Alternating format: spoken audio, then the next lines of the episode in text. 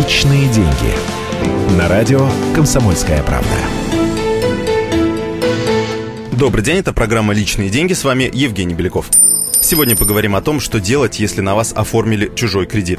Таких историй десятки, а то и сотни. Жил себе человек не тужил, а тут на тебе. Звонок из банка, у вас просрочка по кредиту, немедленно внесите ежемесячный платеж. Картина мира рушится из-за мошенников, оформивших на твое имя кучу долгов. Схема их работы стандартны. Чаще всего на ничего не подозревающего гражданина вешают так называемые экспресс-кредиты. Одобрение по ним дают за полчаса, проверка ведется лишь формальная. Кредит оформляют либо по утерянным документам, здесь мошенники могут ввести в заблуждение сотрудников банка, например, подменив фото, либо по ксерокопии. В этом случае не обходится без внутреннего мошенничества, когда сотрудник банка вступает в сговор с преступниками. И, наконец, сейчас набирает обороты онлайн-кредитование, когда можно получить небольшой заем просто по персональным данным человека. В любом случае, проблему необходимо решать сразу же, как только выяснилось, что на вас оформлен чужой кредит. Чем раньше вы это сделаете, тем проще банку будет выяснить истину.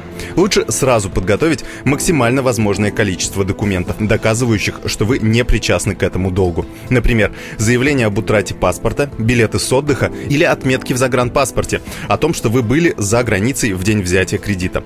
Чем моложе мошеннический кредит, тем проще восстановить истину. К сожалению, банки не всегда встают на сторону клиента, и тогда стоит обратиться в суд или Роспотребнадзор. И, наконец, ни в коем случае не гасите чужие долги, даже если сумма невелика. В этом случае от преследования коллекторов вы избавитесь, но кредитную репутацию не восстановите еще долгое время.